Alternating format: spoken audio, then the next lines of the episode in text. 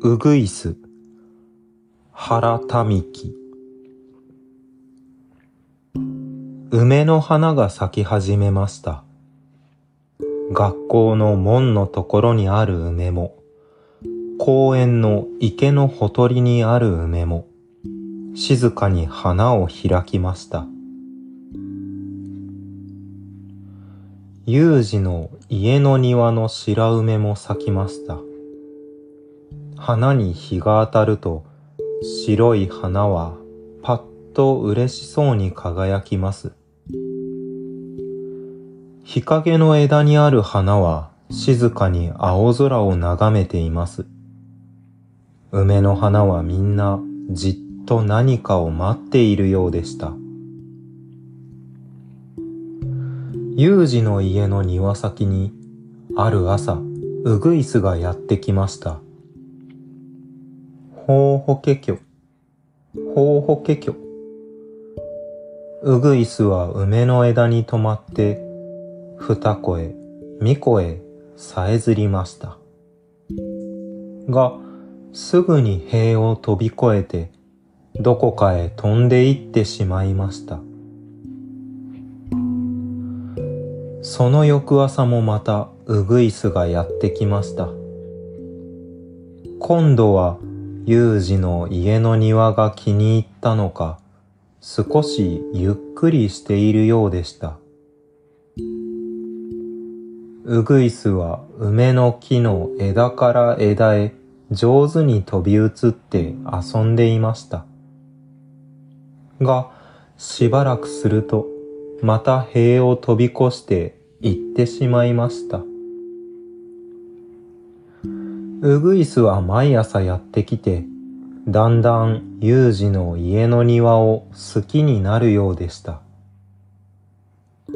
縁側の方から有事たちが見ていても、慌てて逃げ出すようなことはありません。日曜日の朝でした。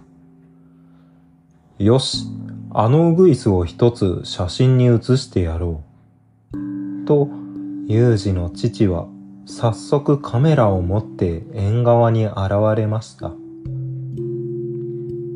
撮れた撮れた。うまく撮れたぞ。父は嬉しそうでした。有事もどんな写真ができるのか早く見たくてたまりませんでした。5日ほどしてウグイスの写真は出来上がりました。それは庭の黒塀と梅の枝が黒く映っていて、白い花とウグイスの姿がくっきりと浮き出ている素晴らしい写真でした。ユージは父からその写真を一枚もらいました。けれども、その写真ができた頃から、ウグイスはユージの家の庭に姿を見せなくなりました。どうしたのかしら？どうしたのかしら？と、ユージはしきりに寂しくなりました。ユージはウグイスの写真をポケットに入れて学校へ行きました。僕の家に来ていたウグイスだよ。そうかい。と、山田くんは目を見張りました。ユージは山田くんを連れて家に戻ってきました。が、庭に来てみても、やはりウグイスはいませんでした。ユージと山田くんは、その写真と庭の梅の木を見比べて調べてみました。ちょうどあのウグイスが止まっていた枝が見つかりました。あそこのところに止まっていたのだね。うん、あそこのところだ。あそこのところに何か印つけておこう。山田くんはポケットから白い紐を取り出しました。そしてそれをうぐいすの止まっていた枝のところに結びつけました。